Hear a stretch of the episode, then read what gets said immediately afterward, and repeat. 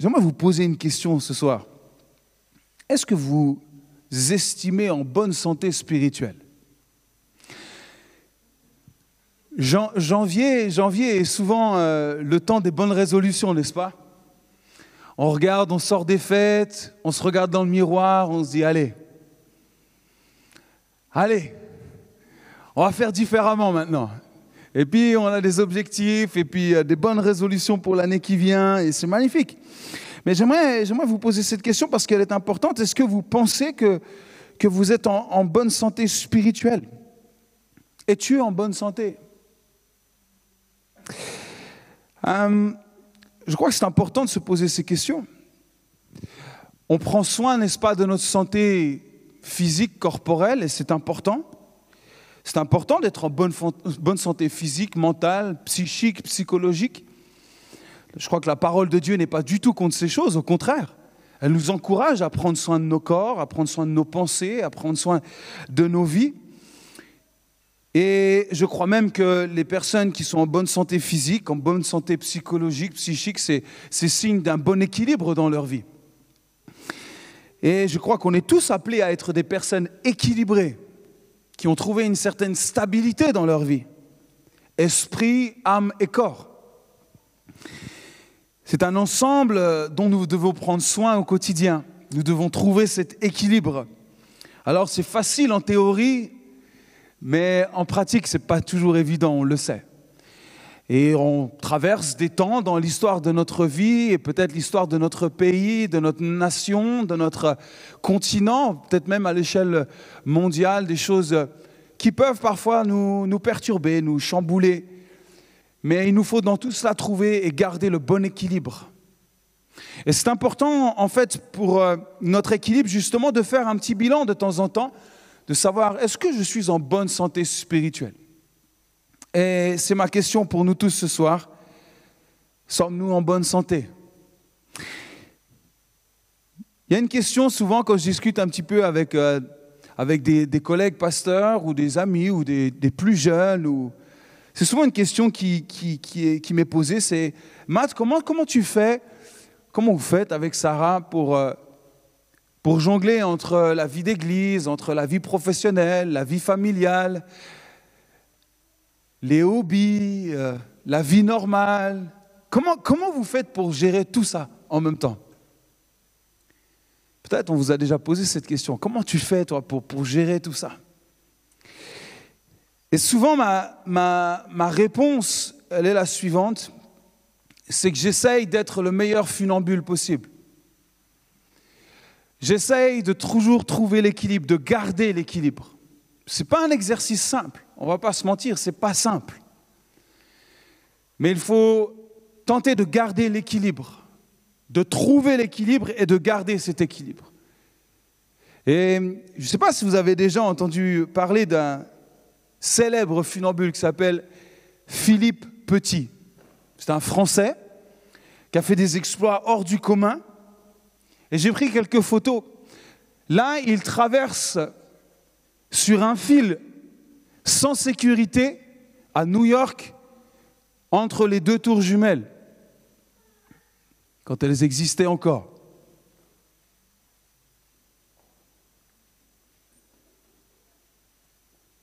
Notre-Dame, sans sécurité.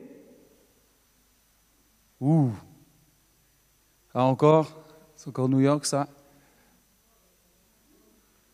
Oh, ça donne le vertige, hein, tout ça. Hein l'équilibre, l'équilibre parfait. Et ça, ça m'a fait réfléchir. Comment trouver cet équilibre? Comment garder cet équilibre? Et on voit que c'est un exercice qui s'apprend. Il a dû certainement commencer à quelques centimètres du sol et puis petit à petit, petit à petit monter. Mais c'est un exercice quotidien. Et aujourd'hui, ce qui lui permet de traverser des centaines de mètres sans sécurité à plusieurs centaines de mètres de hauteur. Trouver cet équilibre. Je crois que nous devons respecter cet équilibre dans notre vie. Si nous respectons notre Créateur en tant que Dieu Tout-Puissant, alors nous devons prendre soin de sa création que nous sommes, n'est-ce pas? Si nous respectons qui il est, nous devons nous respecter en qui nous sommes. Et j'aimerais t'encourager à te respecter dans qui tu es. Parce que tu es une merveilleuse créature que Dieu a pensée et imaginée, et tu es la plus belle chose qu'il ait pu créer. Et il veut que tu sois une personne équilibrée, une personne qui trouve son équilibre dans la vie à tout niveau, et spirituellement aussi. Alors, euh, ce soir, j'aimerais juste euh, peut-être faire un petit check-up, comme on dit, un petit, un petit contrôle de notre santé spirituelle.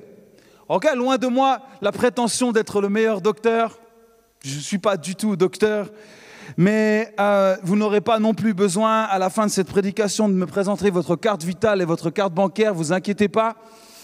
Il n'y aura pas de contrôle euh, de, de, de, de cet ordre-là.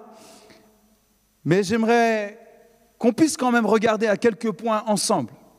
Parce que mon, rôle et mon souhait en tant que pasteur, c'est que chacun puisse être en, bonne, être en bonne santé ici dans ce lieu. C'est de m'assurer que chacun trouve l'équilibre et vit l'équilibre, cherche l'équilibre, travaille à trouver l'équilibre. Et je souhaite, et ce n'est pas simplement mon désir, mais je crois que c'est le désir profond de Dieu que vous puissiez être des gens équilibrés à tout niveau. Alors, est-ce que vous êtes prêts pour une petite euh, visite médicale improvisée? Ok, on y va? Il est encore temps de quitter la salle d'attente si vous voulez, avant qu'on qu rentre dans une consultation. Mais vous inquiétez pas, je ne vais pas sortir la balance non plus, je ne vais mettre personne mal à l'aise en cette période de janvier, ok? Mais on va voir des choses basiques de la vie chrétienne. Et j'aimerais juste parler de nos cinq sens. Comme nous avons nos cinq sens, manière euh, je dirais sur le plan humain, notre corps fonctionne avec ces cinq sens. J'aimerais parler de ces cinq mêmes sens, mais dans l'ordre spirituel. Et j'aimerais commencer avec euh, la vue. Comment va votre vue spirituelle? Romains chapitre 1 verset 20, je vais lire pas mal de versets si vous avez votre Bible, prenez-la avec vous. Et on, va, lire quelques versets ensemble. Romains chapitre 1, verset 20. Et si toutefois vous n'avez pas le temps de, le lire, notez ça quelque part, ou alors vous pouvez re regarder ce message plus tard. En effet, écoutez bien, les perfections invisibles de Dieu, sa puissance éternelle et sa divinité se voient comme à l'œil nu. Vous me suivez là? En effet, les perfections invisibles de Dieu, sa puissance éternelle et sa divinité se voient comme à l'œil nu depuis la création du monde, quand on les considère dans ses ouvrages. Écoutez bien, ensuite il est dit, ils sont donc inexcusables. C'est qui qui est inexcusable? Ceux qui ne considèrent pas qui est ce Dieu justement extraordinaire Inexcusable, oui, pourquoi? La perfection invisible de Dieu, sa puissance et sa divinité peuvent se voir à l'œil nu. À l'œil nu, les amis. Alors il nous est dit d'un côté que c'est invisible, puis d'un autre côté qu'on peut le voir à l'œil nu. Dans le même verset, c'est perfection invisible. Donc il y a forcément un œil là qui que l'on doit avoir, effectivement, c'est cet œil de la foi qui nous permet de voir l'invisible, mais de le voir à l'œil nu, de considérer que cette terre, que ce qui nous entoure, les arbres, la nature, la création, tout ça vient d'un créateur. C'est un choix. Et tu peux commencer à regarder avec cet œil nu la beauté et la puissance de ce Créateur. Et j'aimerais nous, rappeler, nous qui sommes peut-être chrétiens depuis plusieurs années, ou peut-être vous qui découvrez la foi, comment vivez-vous cet émerveillement par rapport à ce que Dieu a créé? Vous savez, parfois on cherche à voir l'extraordinaire dans des choses, euh, euh, différentes, alors que tous les jours il est possible de s'émerveiller par rapport à ce que Dieu a déjà fait. Tous les jours, nous pouvons voir avec notre œil nu, à l'œil nu, ce que Dieu est capable de faire. N'est-ce pas?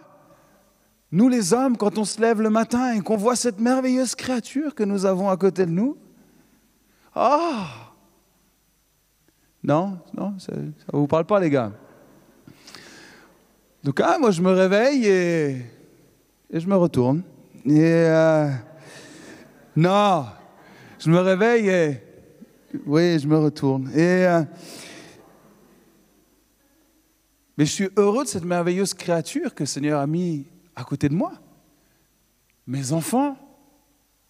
Rien que ça, c'est le cadeau du ciel, c'est la grâce de Dieu. Et ça, c'est à l'œil nu, je peux le voir et je peux dire, ah, merci Père pour cela. Avec mon œil nu. Regarde tout ce que tu as autour de toi avec cet œil nu. Commence à considérer qui est ce Dieu qui t'a accordé ce que tu as? Commence à considérer le Tout-Puissant qu'il est en regardant ce qu'il y a autour de toi. Considère le privilège que tu as de connaître Dieu tout simplement. Reconnaissons la toute autorité de Dieu, la toute puissance de Dieu avec ce que nous voyons. Au lieu de regarder à tout ce qui est mauvais dans ce monde, commençons à regarder aux belles choses que Dieu nous permet de profiter encore ici-bas. Tout n'est pas mauvais ici-bas, les amis. Y a des belles choses que Dieu a créées qui sont restées ici pour émerveiller notre œil et notre vision. Estimons son œuvre. J'ai envie que nous puissions devenir des hommes et des femmes qui estiment Dieu pour l'œuvre qu'il a accomplie, pour son œuvre parfaite. Donnons-lui du crédit. Donne du crédit à Dieu dans ta vie en regardant à tout ce qu'il a pu t'accorder autour de toi avec ton œil nu. L'œil de la foi, l'œil de la reconnaissance, l'œil de la considération. Je crois qu'il est très difficile, voire impossible, de voir qui est réellement Dieu quand nous regardons trop à ce que nous n'avons pas encore reçu. Commençons à regarder à tout ce que nous avons déjà Commençons à considérer tout ce que Dieu nous a accordé ici-bas, avec cet œil nu. Et je crois que dans cette attitude de considération, de reconnaissance, alors nous ouvrons la porte à ce que Dieu puisse nous confier d'autres choses. Commençons à considérer ce que nous avons déjà reçu. Acte chapitre 2, verset 25, il est dit, David disait de lui, je voyais constamment, constamment le Seigneur devant moi. Wow, c'est ce que David voyait. Il voyait Dieu constamment devant lui. Quelle est ta vision, mon ami? Que vois-tu devant? 2021, que vois-tu? Oh, je vois Dieu devant moi. Il est avec moi. Je suis entouré de sa présence. C'est lui mon guide. Il est devant moi devant moi, la croix devant moi, le monde derrière moi. J'ai choisi de suivre Jésus. Vous l'avez chanté tout à l'heure, n'est-ce pas? C'est parce que vous voyez Christ devant vous, vous voyez Dieu devant vous. Ça, c'est notre vision. Dieu est devant nous, devant nous. Le roi est devant moi et je suis le roi. Je le suis. Il est mon bon berger. C'est lui qui guide ma vie. David a choisi de regarder avec les yeux de la foi et cette vue différente du monde nous permet de savoir que Dieu, le Tout-Puissant, est toujours devant nous. J'aimerais te le rappeler et nous le rappeler que nous ne sommes jamais seuls avec Dieu. Il est toujours là avec nous. Il est toujours avec nous. Et cela nous donne un regard différent, différent sur la vie ici-bas. Je ne suis pas seul. Je suis avec lui et j'avance avec lui. Amen. Jean 20, chapitre 20. Et quand il eut dit cela, il leur montra, donc Jésus montra à ses disciples ses mains et son côté. Donc Jésus euh, euh, revenait de, de, ce, de ce temps de crucifixion et il se présentait à ses disciples. Et les disciples furent dans la joie. Pourquoi? En voyant le Seigneur. Ils furent dans la joie en voyant le Seigneur. Et peut-être tu te dis aujourd'hui, oui, mais ils ont eu la chance de le voir en chair et en os. Peut-être ils ont eu la chance aussi de toucher effectivement les trous dans ses mains. Ils ont peut-être vu aussi le trou de, de, la lance qui a percé son côté. Et eux, voilà, et nous, on ne le voit pas. C'est pour ça qu'il te faut les yeux de la foi. Je vois la croix devant moi. Je vois les mains de Jésus percées. Je vois ses pieds percés. Je vois le trou dans son côté. Je vois cette couronne qu'il a portée pour moi. Voilà ce que je vois. Et je vois surtout qu'il est vivant. Je vois surtout que cette croix est vide aujourd'hui. Je vois surtout qu'il est ressuscité et qu'il vit en moi. Voilà ce que je vois.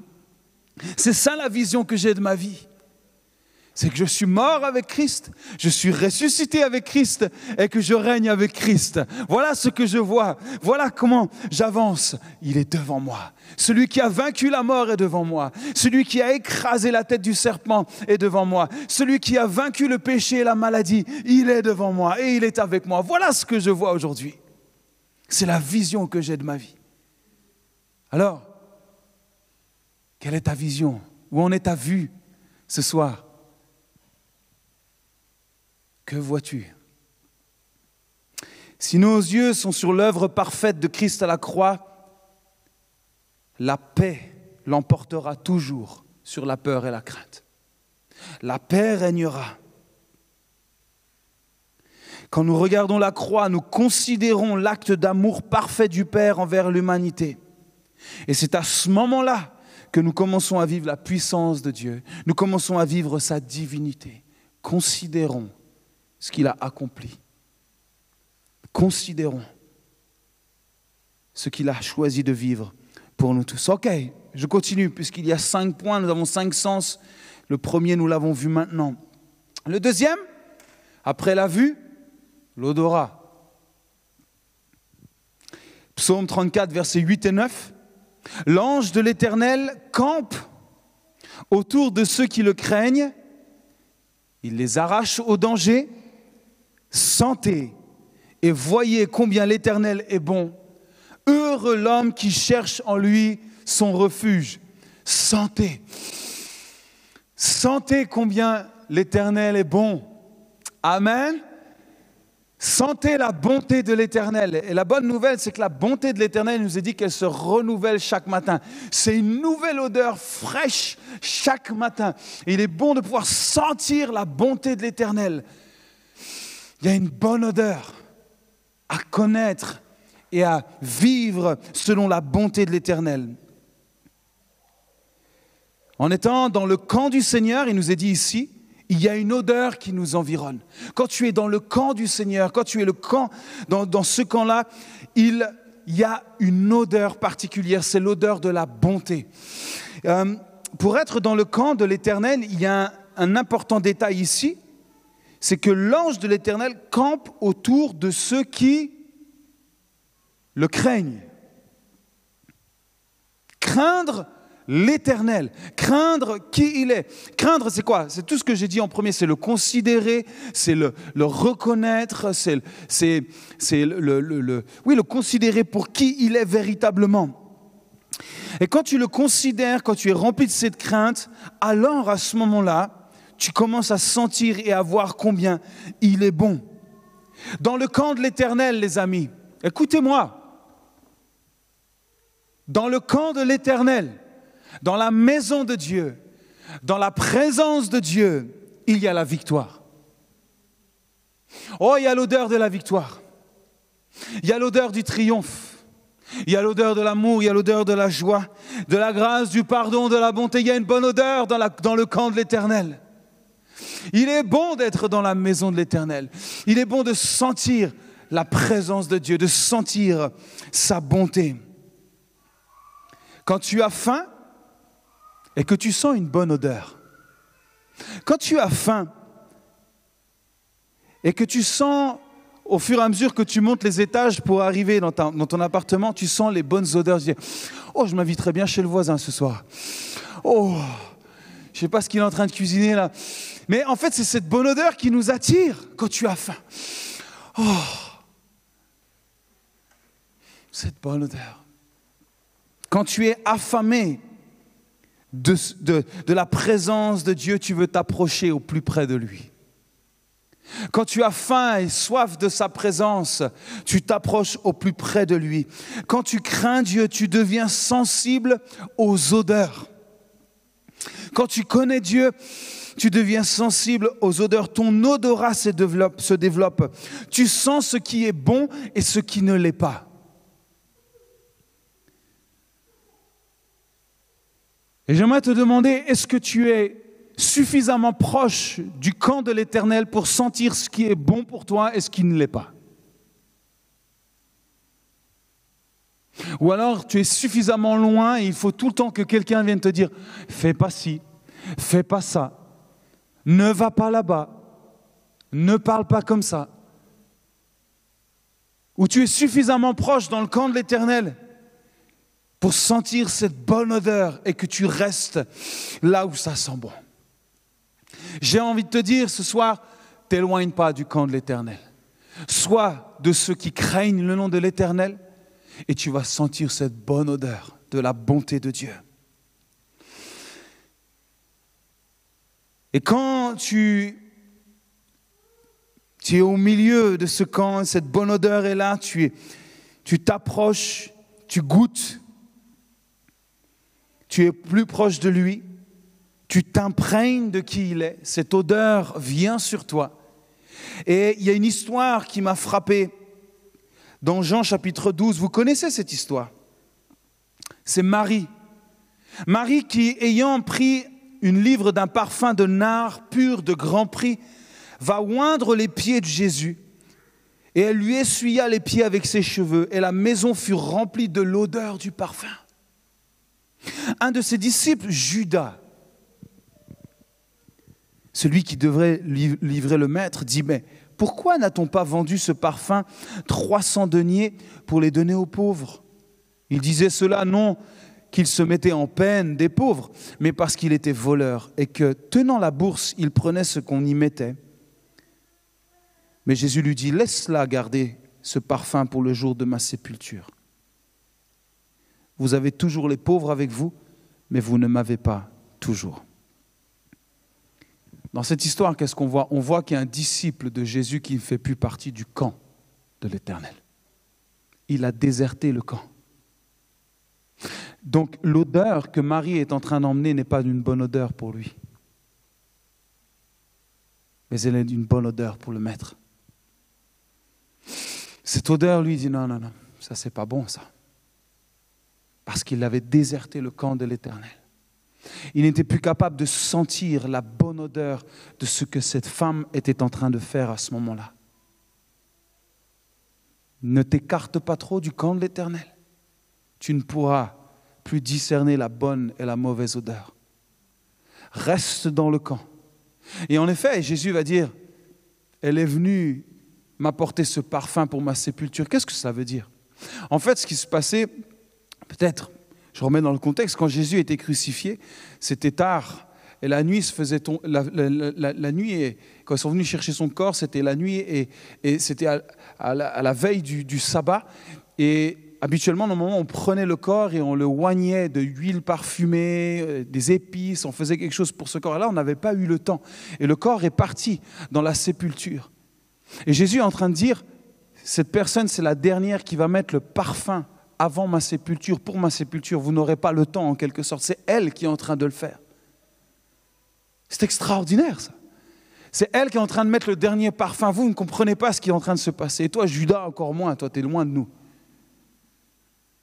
Mais elle, elle est en train de déverser quelque chose. Une odeur particulière. Mes amis, j'aimerais que nous puissions développer cette bonne odeur. Développer cette, euh, relation avec le camp de l'Éternel pour que nous puissions toujours être de ceux qui dégagent cette bonne odeur au travers de nos vies.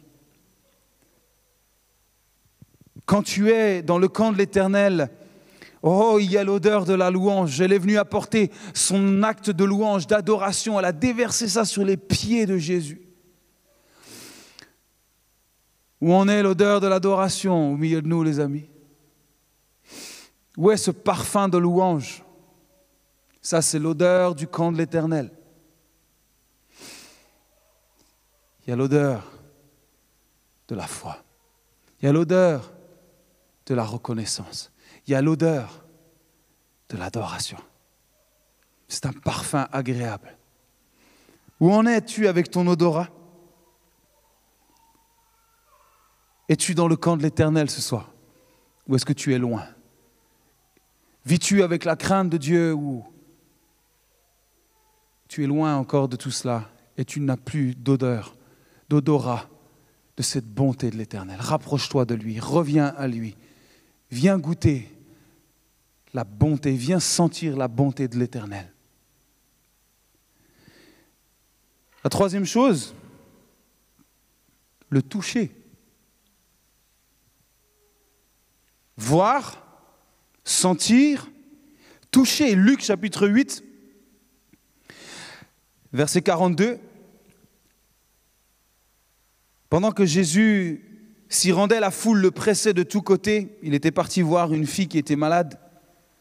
Mais la foule était tellement là pour le presser qu'il avait du mal à se rendre à cette, adresse. Et puis là, il y avait une femme qui souffrait de perte de sang depuis 12 ans.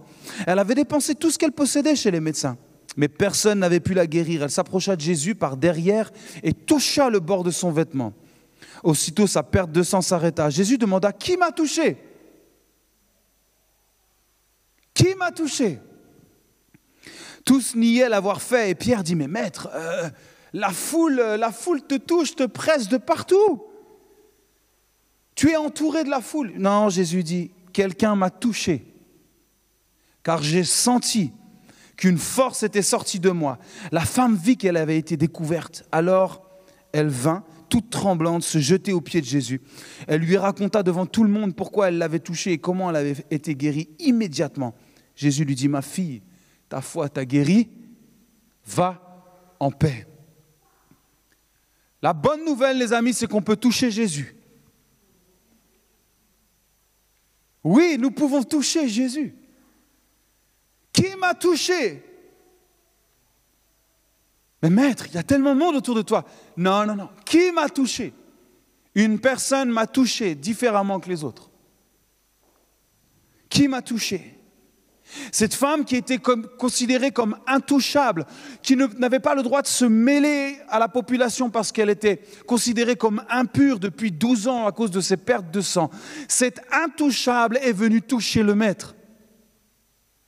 Cette personne que personne ne pouvait toucher, elle a osé venir toucher le vêtement, même, j'ai envie de dire, avec un petit peu de crainte, avec un petit par derrière comme ça, mais elle est quand même venue toucher le maître.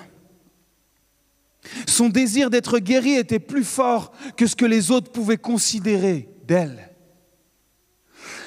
Sa foi, ses convictions étaient plus fortes que le contexte dans lequel elle vivait. Terrible pour elle, 12 ans qu'elle était exclue de la société à cause de cette maladie. Elle a dû se battre, elle a dû se frayer un chemin, elle a dû franchir toutes les barrières humaines tous les obstacles humains qui étaient devant elle. Et j'aimerais nous le rappeler, c'est la foi qui nous permettra de toucher Jésus. C'est ta foi qui te permettra de toucher personnellement Jésus, de t'approcher au plus près de lui. C'est ta foi qui te permettra d'avancer malgré les barrières humaines. Sans foi, tu resteras bloqué derrière des simples barrières humaines. Mais la foi te permettra de te frayer un nouveau chemin. Écoutez bien, la foi n'est pas une fuite, mais la foi se crée un chemin nouveau pour aller jusqu'au Maître un chemin nouveau, et je veux proclamer ça et prophétiser ça pour vous 2021, un chemin nouveau pour nos vies, un nouveau chemin de foi qui va nous faire venir jusqu'au pied du Maître, chercher notre miracle, chercher notre provision, chercher ce dont nous avons besoin. Oui, cette foi qui a animé cette femme depuis, depuis tant d'années laissée de côté, cette même foi, nous en avons besoin aujourd'hui pour toucher nous aussi le Maître à nouveau. Nous avons besoin de nous frayer un nouveau chemin. Et c'est le chemin de la foi. Il n'y en a pas d'autre, les amis. À chaque fois que tu mets ta foi en action, tu viens toucher Jésus. Tu découvres un peu plus qui il est. Vous savez, je crois qu'il y a beaucoup de, personnes qui pensent, qui pensent ou qui, qui essayent de se convaincre qu'elles touchent Jésus, mais leur vie n'a pas de saveur. Il n'y a rien qui se passe dans leur vie, leur vie est plate, monotone. Toucher Jésus, ce n'est pas venir à l'église et chanter des chants, écouter un message. Ce n'est pas ça, toucher Jésus. Toucher Jésus, ce n'est même pas ressentir parfois quelques émotions pendant le temps de louange ou de prédication. Ce n'est pas ça, toucher Jésus. Toucher Jésus, c'est activer la foi que tu as pour te frayer un chemin nouveau devant les obstacles humains que tu as et vivre ton miracle personnellement avec lui. Oh, j'aime cette femme.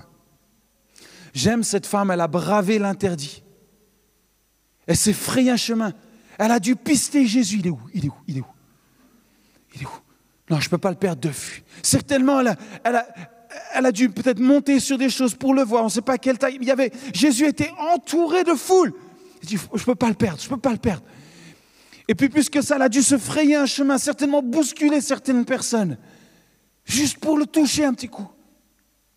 Remarquez une chose, ce n'est pas Jésus qui est venu à elle, c'est elle qui est venue à Jésus.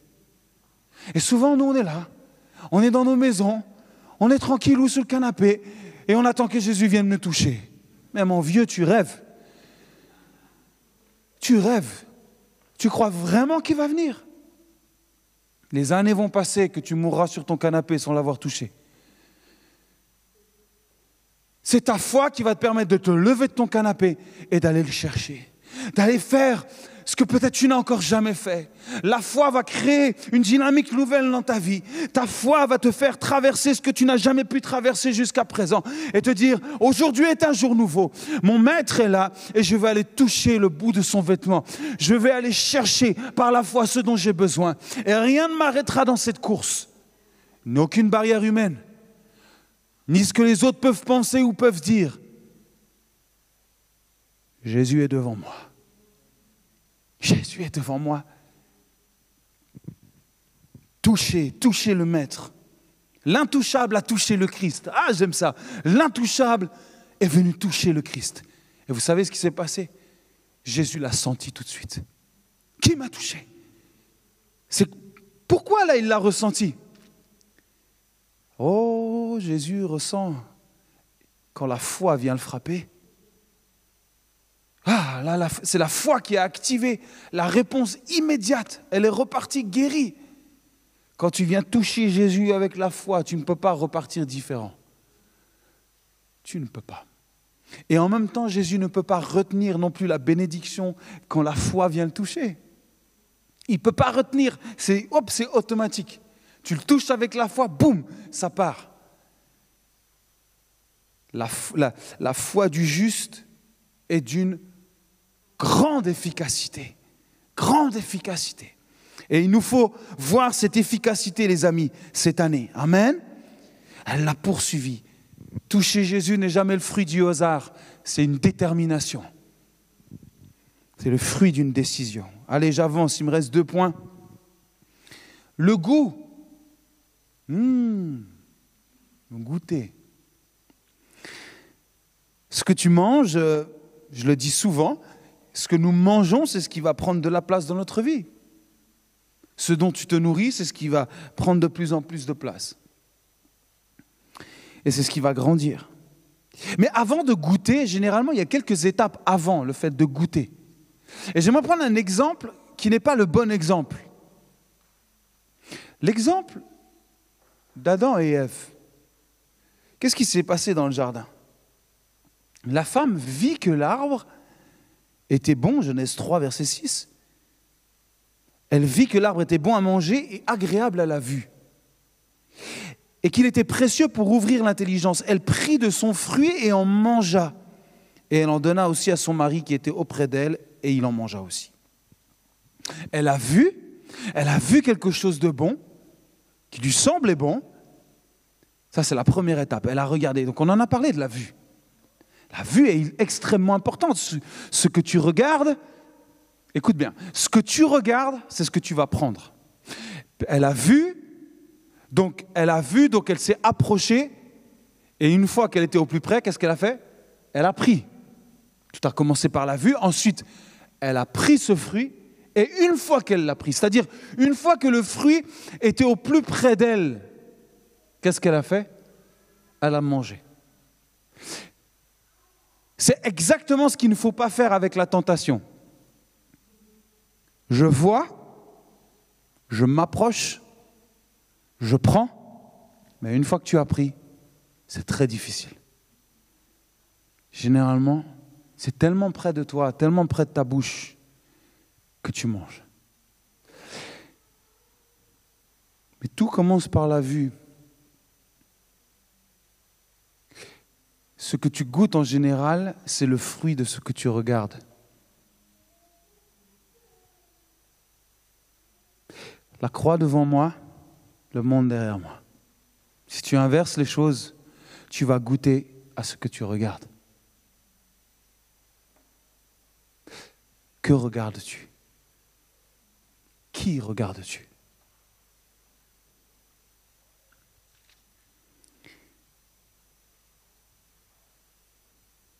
La bonne nouvelle, c'est que Dieu ne nous tente jamais au-delà de nos forces.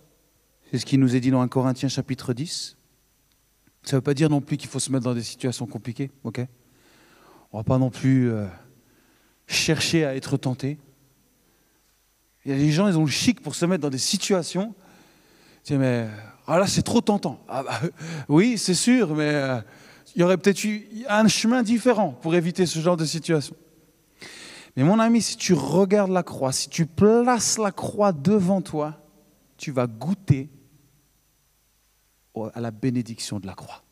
Oh, tu vas goûter cela. Et tu ne voudras plus quitter cette croix. Tu vivras avec ce filtre de la croix devant toi. Pourquoi? Parce que en fait, la croix, c'est là où tout a démarré pour toi et c'est là que tout continue. C'est là où tu es mort, tu es ressuscité. Et c'est là aussi qui te rappelle d'où tu viens et où tu vas.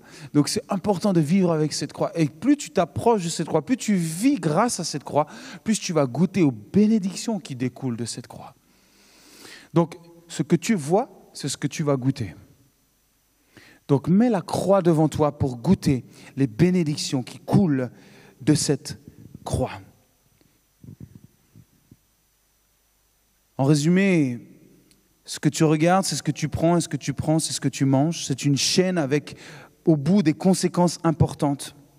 1 Pierre chapitre 2 verset 1, il nous est dit, rejetant donc toute méchanceté et toute ruse, la dissimulation, l'envie, la médisance, désirez comme des enfants nouveau-nés le lait spirituel et pur, afin que par lui vous puissiez croître pour le salut, si vous avez goûté que le Seigneur est bon. Désirez le lait pur et bon, désirez-le. Désire-le désire ce lait pur. Goûte combien l'Éternel est bon, mais mets la croix devant tes yeux. Regarde cette croix. Ne te lâche jamais de regarder à la croix. Ne te lâche jamais de remercier Dieu pour la croix. Parce que c'est là que viennent, c'est là que découlent, que découlent toutes les bénédictions. Parce que c'est là que tu es mort, que tu es ressuscité, que tu vis avec lui aujourd'hui. C'est quand tu sais d'où tu viens et où tu vas et à qui tu appartiens tu es en Christ aujourd'hui, alors tu goûtes à la présence et aux bénédictions de, Christ, de vivre avec lui. Jésus lui dira, ma nourriture est de faire la volonté de celui qui m'a envoyé et d'accomplir son œuvre. Et là, après, tu goûtes à cette nourriture de faire la volonté de Dieu. Oh, qu'il est bon de faire la volonté de Dieu, les amis. Qu'il est bon, j'aimerais vous le dire, c'est la meilleure nourriture que nous puissions goûter ici-bas. C'est de faire la volonté de Dieu. Quand tu vois la croix devant toi, tu n'as qu'un désir, c'est de faire la volonté de Dieu. Les gens qui voient avec un autre filtre, pour eux, oh c'est dur la volonté de Dieu, parce que c'est loin d'eux. C'est tellement loin. Ils vivent une vie qui n'a rien à voir avec la croix qu'ils ont en face. Eux, c'est le monde devant eux et la croix derrière. Donc c'est dur. C'est dur pour eux. Mais mon ami, quand tu regardes la croix, tu n'as qu'un désir, c'est de manger la nourriture de la volonté du Père. Tu n'as qu'un désir, c'est de plaire à Dieu. C'est que ta vie soit une offrande d'adoration. Et là, tu goûtes à la présence et à la bénédiction de Dieu. J'aimerais vous encourager, mes amis, que 2021, nous puissions être de ceux qui goûtent aux bénédictions de Dieu, aux bénéfices de la croix, en vivant une réelle vie dépouillée de nous-mêmes et remplie de la grâce de Dieu. Là, nous attachons à la croix au service pour notre Père. Amen. Ah, goûtons la présence de Dieu ensemble. Et je termine. Dernier point, c'est Louis. Romains 10, 17. Ainsi la foi vient de ce qu'on entend et ce qu'on entend vient de la parole de Christ. Amen. Jacques 1,19 nous dit Sachez-le, mes frères bien-aimés, ainsi que tout homme, soit prompt à écouter, lent à parler, lent à se mettre en colère. Amen. Pas facile celui-là, hein hmm? Prompt à écouter, lent à parler, et lent à se mettre en colère. Est-ce qu'il y a des gens colériques ici? Je ne peux pas vous demander de vous lever, mais vous savez qui vous êtes. Mais là, il y a un indice pour nous. Je m'inclus avec vous. Prompt à écouter, lent à parler. L'écoute, tout commence par l'écoute. Écoute avant de parler. Est-ce que nous avons pris le réflexe d'écouter ce que Dieu veut nous dire? Parce que Dieu veut parler. Dieu parle. Et l'écoute est indispensable dans la vie de la foi. Vous ne pourrez pas suivre Dieu, vous ne pourrez pas accomplir l'œuvre de Dieu sans développer votre écoute. C'est impossible. Pourquoi? Parce que la foi vient de ce qu'on entend. Ce qu'on entend. Et ce qu'on entend vient de Christ lui-même. Donc si nous ne développons pas cette connexion entre Christ et nous, nous ne pourrons pas vivre cette dynamique de foi. Psaume 81, Oh, si mon peuple m'écoutait, si Israël marchait dans mes voies en un instant, vous suivez, en un instant, je confondrai leurs ennemis, je tournerai ma main contre leurs adversaires. Ceux qui haïssent l'Éternel le flatteraient, et le bonheur d'Israël durerait toujours. Je le nourrirai du meilleur froment, et je le rassasirai du miel du rocher. En un instant. Oh, s'il m'écoutait Importance d'écouter en un instant. Des fois, je crois que nous perdons notre temps à peut-être écouter, chercher ailleurs, alors que Dieu veut juste nous dire quelque chose. Souvent, c'est cette phrase qu'on a, on dit à nos enfants, oh, il n'écoute jamais rien, il n'écoute rien. Peut-être vous dites ça, vous l'avez peut-être déjà dit. Il n'écoute rien, il n'écoute pas. Mais je crois que ce n'est pas un problème physique. C'est un problème d'orgueil. Ne pas écouter, c'est un problème d'orgueil. Ce n'est pas un problème euh, autre que ça. C'est ce qui est dit ici. C'est un problème d'orgueil. C'était des rebelles. Deutéronome 1,43 je vous parlais, mais vous n'écoutâtes point, vous fûtes rebelles à l'ordre de l'Éternel. Tu n'écoutes pas, tu es un rebelle. Tu ne veux pas écouter la parole de Dieu, tu es un rebelle. C'est un problème d'orgueil. Les gens qui n'écoutent pas, c'est les gens qui pensent tout savoir, qui ont la vérité absolue. C'est eux qui détiennent toutes les vérités sur tout. Je n'écoute pas, moi. Non, pour entendre la voix de Dieu, c'est le chemin de l'humilité. Parle-moi, Seigneur, j'ai besoin d'entendre ta voix. J'ai besoin que tu m'éclaires. J'ai besoin que tu me guides. J'ai besoin que tu me parles. Je crois que parfois nous disons ne pas entendre Dieu, mais c'est peut-être juste un petit problème d'orgueil au final. Ou un gros problème d'orgueil. Nous voulons tellement faire ce que nous voulons que nous n'entendons plus la voix de Dieu. Dis, mais Dieu parle pas. Non, ce n'est pas que Dieu parle pas, c'est que tu l'entends plus. Ou que tu l'entends pas. Parce que tu t'écoutes tellement, tu te parles tellement, tu te convaincs tellement toi-même, que tu n'entends même plus ce que Dieu a à te dire. La parole de Dieu est vivante, mais il faut que nos, oreilles spirituelles soient ouvertes. Il faut que ce soit ouvert. Alors, ce soir, c'est un petit bilan de santé comme ça, un petit check-up. Où en êtes-vous avec tout cela, tout ce qu'on a pu dire, et puis, bref, on n'a pas pu développer tout, tout et tout, mais juste survoler certains points. La vue, l'odorat, le toucher, le goût, l'ouïe. Où en êtes-vous avec tout ça? Il faut que vos cinq sens soient éveillés pour que vous puissiez être équilibrés, pour que vous puissiez marcher sur ce fil de la foi vous trouviez l'équilibre dans votre vie et que vous puissiez commencer à braver l'impossible. Oh, on pourrait regarder à cet homme et dire, mais il est fou, il est fou, il est fou. Oui, il y a un certain grande folie chez lui. Mais il y a une certaine maîtrise quand même. C'est qu'il a appris à gérer l'équilibre. Mes amis, peut-être des gens diront que vous êtes fous autour de vous, mais vous, vous savez en qui vous avez mis votre foi. Parce que vous connaissez, vous goûtez, vous touchez, vous voyez. Vous savez qui est Jésus. Peut-être les gens disent, mais t'es malade. Non. non, je le connais. Je le touche, le goûte, j'aime sa présence. Il me parle.